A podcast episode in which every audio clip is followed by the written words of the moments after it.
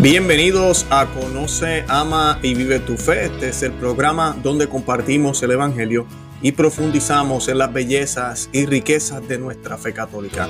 Les habla su amigo y hermano Luis Román y quisiera recordarles que no podemos amar lo que no conocemos y que solo vivimos lo que amamos. En el día de hoy vamos a estar hablando del Belén de este año 2021 que se va a estar colocando en Roma.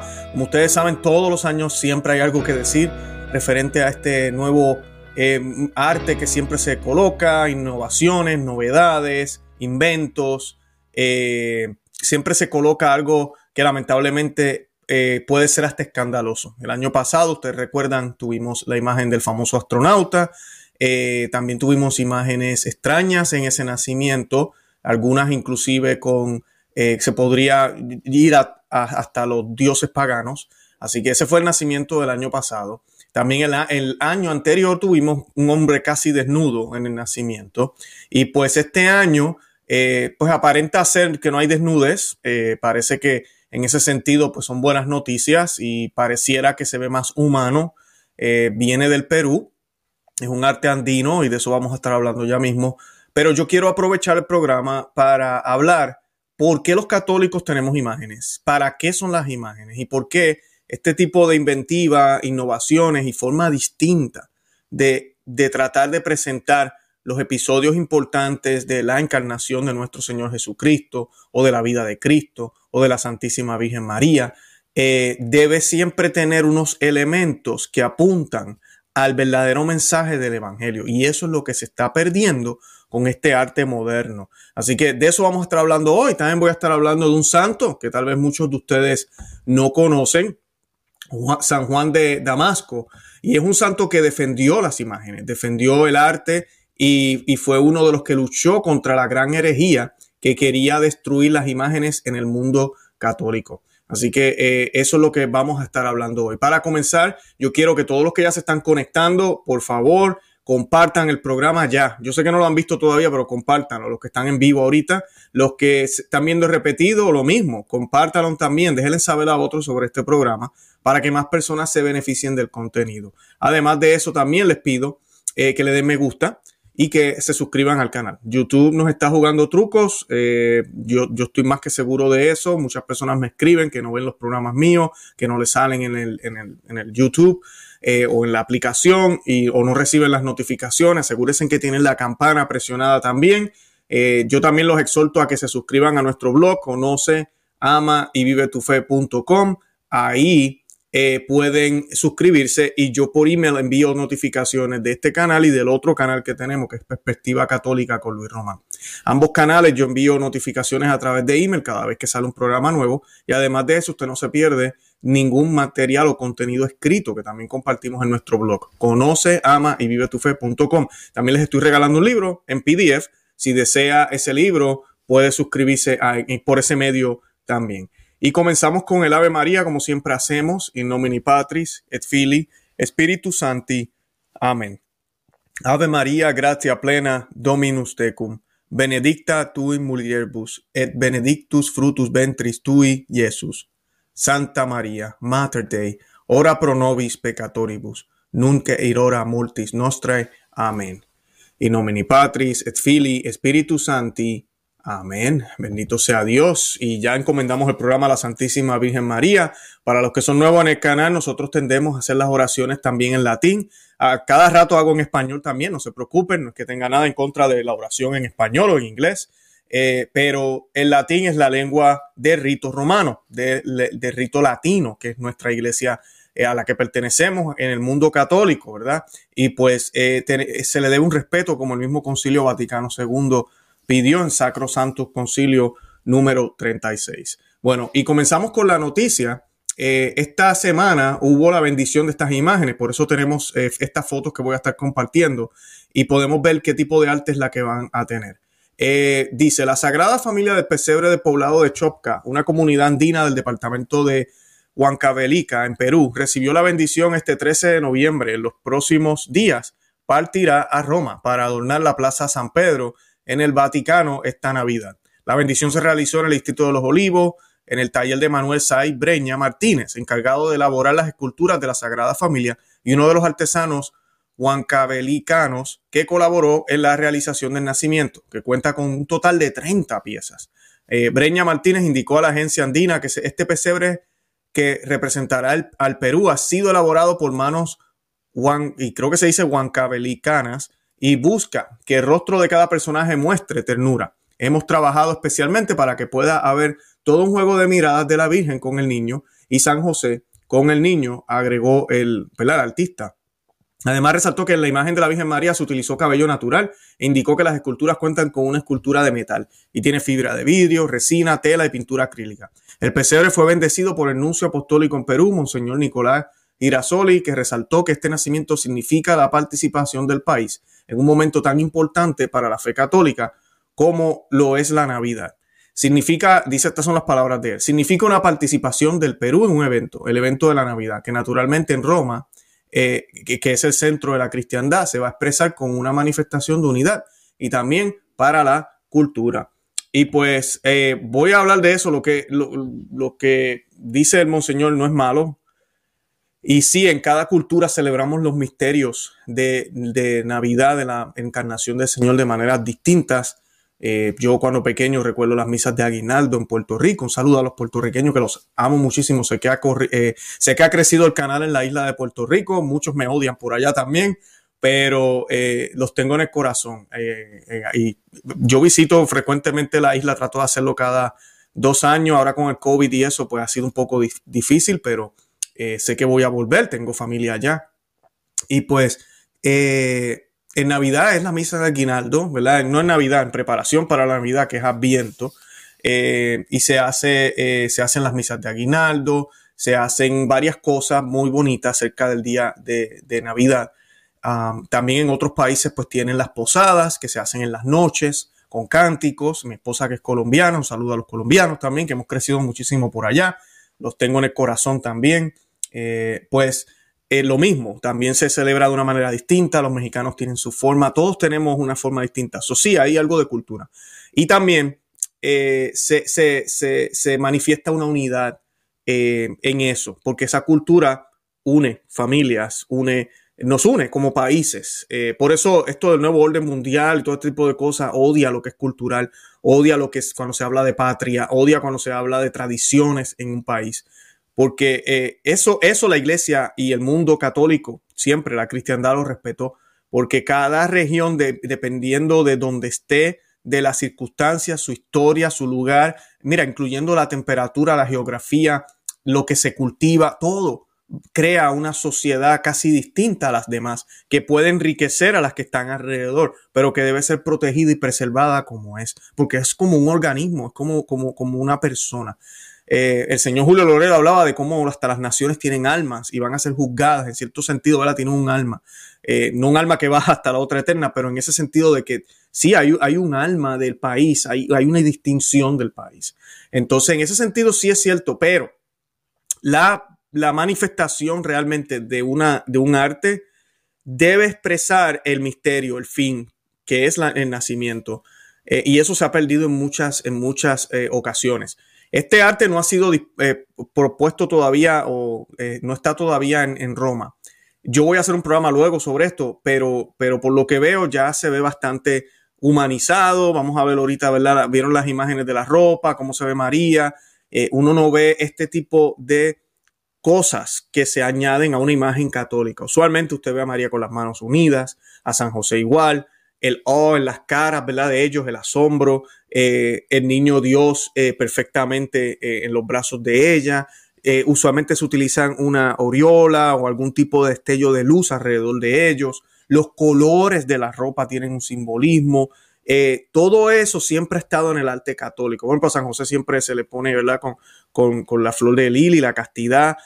también tenemos a, a María con el azul o el blanco. Eh, hay unos detalles que apuntan a una realidad que nosotros creemos por fe.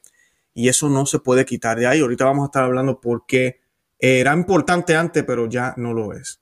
Y pues eh, el 10 se espera que el pesebre llegue al Vaticano la próxima semana, donde adornará la Plaza de San Pedro a partir del 10 de diciembre.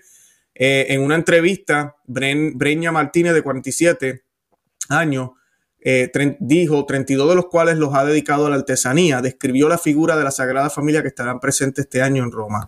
Dice que la estatua de San José va a estar más o menos en un aproximado de 1.70 a 1.80 metros y va a llevar un sombrero negro con todos sus detalles, banderitas peruanas. ¿Ven, lo que estoy hablando? Eh, ya, ya el arte sí es San José, pero no parece San José. Eh, banderitas peruanas en la parte bordada y también va a ir con su ponchito, chopca, manto de lana sin manga su chumpi o faja, su chaquetita y su huraca. Y va a llevar una vara de mando como representando a los borayok que hay en las comunidades que son las autoridades. Las medidas de San José serán de las medias, disculpen, de San José serán de colores y llevará hojotas, unos zapatos de cuero, de llama, camelito andino que los chopas tradicionalmente usan. La Virgen María tendrá un sombrero con bordado que, y va a llevar una manta en la espalda tendrá el escudo patrio con la vicuña, la cornucopia y el árbol de la quina. También vestirá una chaqueta y un corpiño, rescatando todo lo que era el vestuario antiguo y una falda y sobrefalda que en la actualidad no se utilizan. Pero en este caso estoy tratando de rescatar a través de, mi nacimiento, dijo eh, Breña. Eh, muchos elementos culturales de Perú, que vuelvo a lo mismo, no tenemos nada en contra de manifestar la cultura en el arte, pero el fin de este arte supuestamente es llevarnos al nacimiento de Dios, ¿no? El ángel que acompañará a la Sagrada Familia tendrá un vestuario parecido al de San José y portará un instrumento que es el pínculo de viento y una tinja, pequeño, un pequeño tambor. El niño Jesús, que va a ser en el centro de todo este nacimiento, va a ir hilpusca, es decir, envuelto en una manta y fajado. En las comunidades fajan a los niños para que estén bien derechos. Algunos dicen que lo fajan para que no se asuste. Otros dicen que es para que se forme bien su contextura, su cuerpecito en los primeros meses de vida. Explico. Sobre los colores, el artesano dijo que resaltan el rojo, el verde y el amarillo, los colores primarios, que se colocan sobre un fondo negro para dar contraste. Ella también, eh, a Mimbreña Martínez, resaltó que a través de los nacimientos siempre se trata de influir con lo que es Dios, Jesús, con los principios, los valores a través de la religión católica. En estos tiempos necesitamos que la gente se llene de mucha paz, mucha solidaridad y más todavía en estos momentos de pandemia, cuando uno siempre necesita del Señor y abrir su corazón para que Dios sepa. Eh, reconocemos como sus hijos porque también caemos en depresión, en tristeza por estos momentos tan difíciles que estamos pasando. Y quiero pausar, parece que este nacimiento no va a ser tan malo como dije al principio. Y digo malo, pero me refiero no escandaloso. Parece. Todavía no está expuesto todas las treinta y pico de imágenes o estatuas que se van a colocar. Pero pues oremos por los, por los, por los artistas, que se ve que lo han hecho con una muy buena intención. Oremos por ellos, eh, que Dios los bendiga donde quiera que estén. No sabemos si están viendo este programa. Eh, y pues oremos para que los artistas en el mundo entiendan que hay unos elementos que no son negociables en el arte sacro. Porque, eh, bueno, en el arte religioso, disculpen. Eh, porque no todo el arte religioso es sacro. Esa parte la gente a veces no la entiende. Hay inclusive arte religioso con desnudez grotesca. Eso no es sacro. O sea, eh, una cosa es que nos lleve a Dios y otra es que nos distraiga o que trate de, minimizar el misterio de lo que se quiere representar. Eh, así que esa es la información que tengo aproximadamente de esta imagen. Quiero hablarles del santo y quiero hablarles también un poco del problema que estamos teniendo con las imágenes. Así que voy a ir leyendo un poco del santo que defendió las imágenes y voy a hablar de cuál es el problema con, la, con el modernismo en las estatuas y imágenes católicas. Dice, todos los 4 de diciembre, que eso está cerquita, se celebrará la fiesta de San Juan Damasceno. Eh, se llama Damasceno porque era de la ciudad de Damasco. Esto fue para los años 700. Su fama se debe principalmente a que él fue el primero que escribió defendiendo la veneración de las imágenes. En, aquel tiempo, un emperador de Constantinopla, León el Isaurico, dispuso prohibir el culto de las imágenes, metiéndose en el asunto de la iglesia, cosa que no le pertenecía, y demostrando una gran ignorancia en religión, como se, se lo probó en esta famosa carta el Papa Gregorio II. Y fue entonces cuando le salió al combate en sus escritos San Juan Damasceno. Como nuestro santo vivía en territorio que no pertenecían al emperador, podía escribir libremente sin peligro de ser cancelado. Y así fue que empezó a propagar pequeños escritos a favor de las imágenes. Y estos escritos corrían de mano en mano por todo el imperio. Qué bonito, ¿no? Cuando vemos cristianos que hoy en día usamos el YouTube, otros utilizan eh, blogs, en aquella época, ¿verdad? Folletitos, es, excelente. El icona, iconoclasta León Elisáurico decía que los católicos adoraban las imágenes. Se llamaba, se llama iconoclasta al que destruye imágenes. Y San Juan Damasceno le respondió que nosotros no adoramos imágenes, sino que las veneramos, lo cual es totalmente distinto. Adorar es creer que una imagen es un Dios que puede hacernos milagros. Eso sí es pecado de idolatría. Pero venerar es rendirle culto a una imagen porque ella nos recuerda a un personaje que amamos mucho. Por ejemplo, Jesucristo o su madre o un santo. Importantísimo esa diferencia, distinción. Evangélicos, protestantes que a veces se conectan a este canal. Eh, nosotros no adoramos imágenes para nada. Si la imagen que yo tengo aquí de Fátima se me rompe mañana, lo voy a lamentar muchísimo. Fue un regalo de un gran amigo que tenemos de la iglesia. Eh, pero pues nada, me compro otra. O sea, no pasa nada. La Virgen no se rompió, oh, ya no tengo la presencia de la Virgen, uy, estoy en pecado mortal, se me rompió la imagen. No, no, no, no, no, no pasa nada. Ni, ni tampoco creo que si no la tengo aquí en el programa o no la tengo en, donde la tengo, eh, eh, me, me, va a pasar algo. No, no, no, no. El poder de Dios no depende de una imagen. Pero esa imagen nos recuerda a la audiencia, me recuerda a mí, nos recuerda a todos el, poder de la intercesión de la Virgen María, las realidades eternas, eh, la aparición de Fátima, y entonces me lleva a quién, a Cristo, a Dios. Los católicos no adoramos imágenes, no creemos en ellas, no creemos que ellas son dioses o nos van a hacer milagros, son solo yeso o papel o madera. Pero si las veneramos, eh, pero sí las veneramos porque al verlas recordamos cuánto nos han amado, amado, Jesucristo o la Virgen o los santos. Lo que la Santa Biblia prohíbe es hacer imágenes o, o, tener imágenes para adorarlas, pero no prohíbe venerarlas. Muy importante esa distinción, porque entonces ningún país podrían hacer imágenes de sus héroes y nadie podría conservar el retrato de sus padres o de su mamá o de algún hijo, que a veces estamos súper orgullosos, tenemos un trofeo, eh, eh, eh, casi un altar en nuestra sala. ¿Por qué? Porque nos recuerda los triunfos y logros de nuestros hijos. El santo decía en sus escritos, este es el, San Damasceno, decía, lo que es un libro para los que saben leer, es una imagen para los que no leen, los que se enseña con palabras al, al oído lo enseñan una imagen a los ojos. Las imágenes son el catecismo de los que no leen. Y yo diría, las imágenes son el catecismo de los ojos. Es, es, bello, es hermoso. Nosotros en la Santa Misa, por eso las iglesias están decoradas y deben estarlo. Por eso esta parte de las imágenes que vamos a seguir hablando ahora es importante. Porque las imágenes representan o llevan a esa realidad eterna que nosotros no podemos ver. Y con ellas nuestros ojos también adoran a Dios durante la misa, es bello. O sea, en la misa no solo adoramos con palabras y el corazón, adoramos con los gestos, adoramos con el olfato por el incienso, las velas, adoramos con, pues con la boca ya la mencioné, eh, adoramos con los ojos a través de las imágenes, las vestimentas hermosas del sacerdote, todo lo que hay en la iglesia. Esa es la idea, es una adoración, por eso debe ser bonito, debe ser bello, debe ser lo, más reverente posible. No puede ser cualquier cosa dando la excusa de que el corazón es lo que importa. Así que las imágenes, y esta es la parte que, que a veces la gente no, no entiende, la Iglesia Católica enseña que nosotros tenemos las imágenes para llevarnos a Dios. Eso es lo que las imágenes hacen.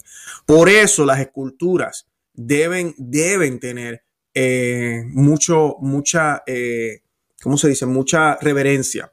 Santo Tomás de Aquino dice lo siguiente, dice, el culto de la religión no se dirige a las imágenes en sí mismas como realidades, sino que las mira bajo su aspecto propio de imágenes que nos conducen a Dios encarnado. Ahora bien, el movimiento que se dirige a la imagen en cuanto tal no se detiene en ella, sino que, su, sino que tiende a la realidad a la que, a, de la que ella es imagen.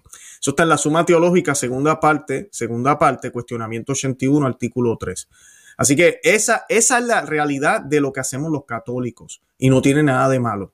Eh, el mismo Dios en la Biblia pide que se le hagan imágenes. Él prohíbe las imágenes de cosas en la tierra y que se adoren como si fueran dioses. Pero él pide imágenes, pide imágenes de querubines, te da unas especificaciones para hacer el arca, eh, todo eso es importante para Dios, son detalles importantes. Ahora, las imágenes deben representar ese misterio y el problema es cuando yo veo una, un nacimiento, no sabemos exactamente bien este con todos los detalles, pero por lo que vemos en las fotos hasta ahorita, yo veo una pareja eh, peruana o de, esa tradición de allá, esa cultura. Eso es todo lo que yo veo con un niño.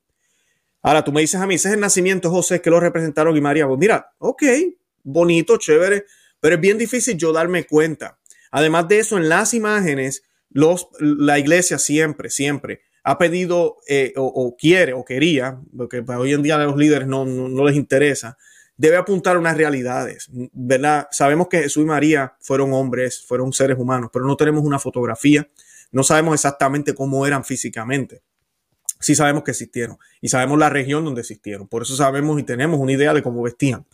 Eso, esa es la primera. La segunda, la manera en que se comportaban, la manera en que vivían. Por ejemplo, eh, no, sería algo irreverente eh, ver a Jesús, por ejemplo, eh, abrazando a una mujer inapropiadamente. Una imagen de Jesús. Ah, no, porque Jesús también era, tenía amigas, sí, pero Jesús es Dios. Jesús fue casto. Eso lo sabemos nosotros los católicos. Tal vez un pagano no lo sabe. Entonces la imagen de Jesús no podría lucir de esa manera.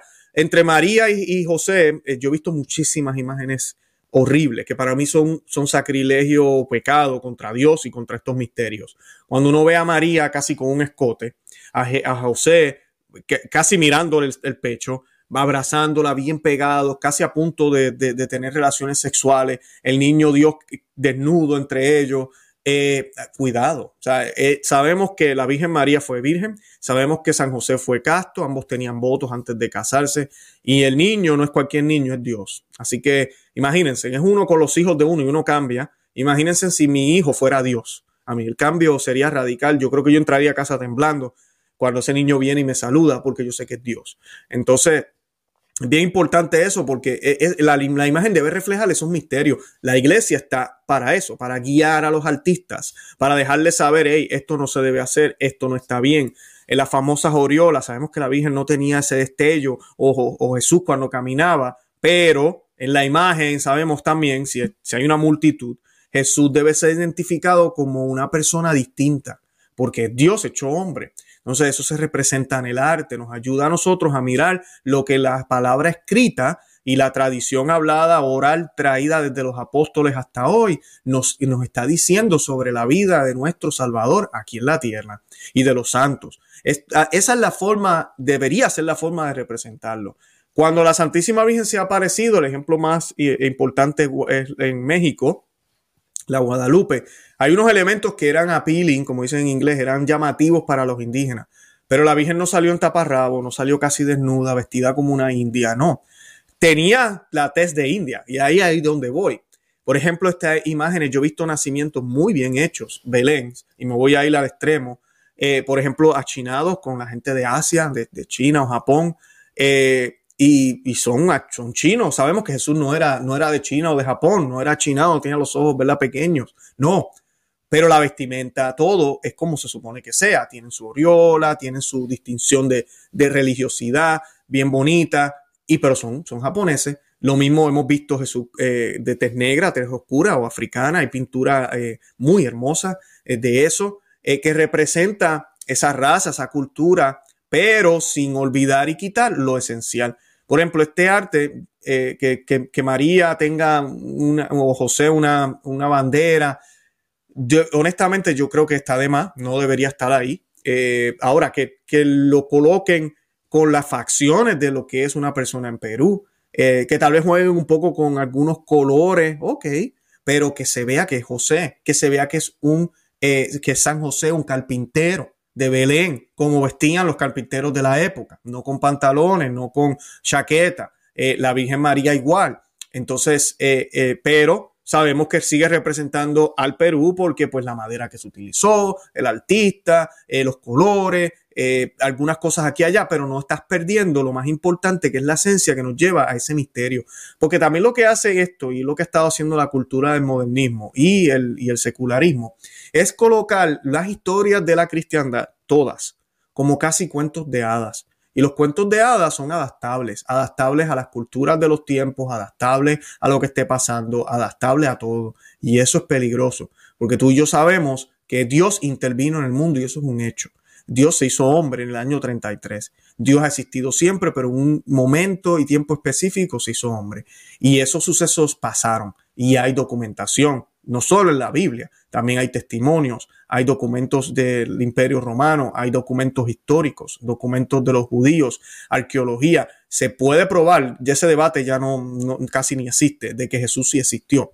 Entonces, tenemos que tener cuidado entonces cómo se representa esto, porque para otras cosas, por ejemplo, cuando yo voy a una obra de teatro de mis hijos a la escuela o a cualquier lugar a ver una obra de lo que sea, eh, la guerra civil aquí en los Estados Unidos, ellos no eh, eh, colocan a, George Washington vestido con maones y una t-shirt que dice Nike o dice este, o alguna cosa, no.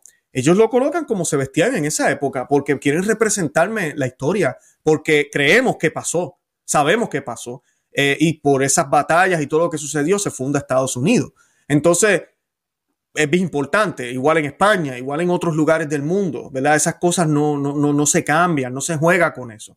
¿Por qué? Con lo que es cristiano, católico, con lo que es que representa lo más importante, que esta historia banal humana, que es importante también, estamos orgullosos de ella, independientemente del país que estamos, nuestro día de independencia o lo que sea. Pero ¿por qué la más importante, que es la, la de nuestro Salvador, sí se puede trivializar, sí se puede cambiar. Un día ponemos ángeles, otro día ponemos mariposa, otro día ponemos tambores y otro día ponemos trompeta y otro día ponemos una guitarra eléctrica, lo cual no tiene sentido. Eh, y, ahí vamos inventando y cambiando. Y entonces lo que hace es que le quita esa seriedad a, lo más serio, a lo más importante, a lo que realmente eh, nos debería estar eh, llamando la atención, que son esos sucesos que sucedieron aquí en la Tierra, que apuntan a realidades eternas que ni tú y yo entendemos completamente. Así que e, ese es mi mensaje del día de hoy. Pidamos por todos los artistas, pidamos por este nacimiento, pidámosle a Dios que ojalá el 10 de diciembre pues veamos las imágenes allá puestas en Roma y digamos, wow, nos dieron, nos dieron un poco de, break, ¿verdad? Nos dieron una, pausa en todas las polémicas. Lo que sí, lamentablemente veo, no veo Oriolas, no veo a Jesús, a, José, esa santidad que siempre se expresó. Y hay gente que dice, pero es que ellos eran humanos también, ellos caminaban, ellos tenían problemas. Claro que sí, pero ellos no son santos porque caminaban, porque cualquiera puede caminar. Ellos no son santos porque, oh, María también limpiaba la mesa, claro, y se ensució las uñas y tuvo que lavarse las manos, todo eso. Pero la imagen, vuelvo a lo mismo, del nacimiento del Belén o en la iglesia o donde esté expuesta, no quiere recordarnos eso. Eso lo sabemos ya. Y eso no nos lleva al cielo. Nos quiere presentar y, y, recalcar las cosas, actitudes, vida, eh, forma de vivir de estos santos, incluyendo la Santísima Virgen María, que nos puede llevar, si imitamos esto, nos puede llevar a Cristo, al único Salvador. Nos puede llevar a la salvación. Eso es lo que se debe representar ahí porque es lo que importa. Lo demás, sí, yo sé que ellos caminaban, yo sé que se ensuciaban los pies, eh, yo sé que se tenían que bañar, todo eso, es, eso, eso lo sabemos. Pero ese no es el punto. El punto es qué hicieron distinto que tal vez yo no hago. ¿Cómo era su vida religiosa? ¿Cómo se veían o cómo se comportaban en el mundo? Que era un contraste y eso les, les, les, eh, les dio de recompensa las glorias eternas. Eso es lo que debería estar en esas imágenes. Yo los invito a que se suscriban al canal, que le den me gusta al video y que le dejen saber a otros que existimos. De verdad que los amo en el amor de Cristo y Santa María, ora pro nobis. Que Dios me los bendiga. Bye bye.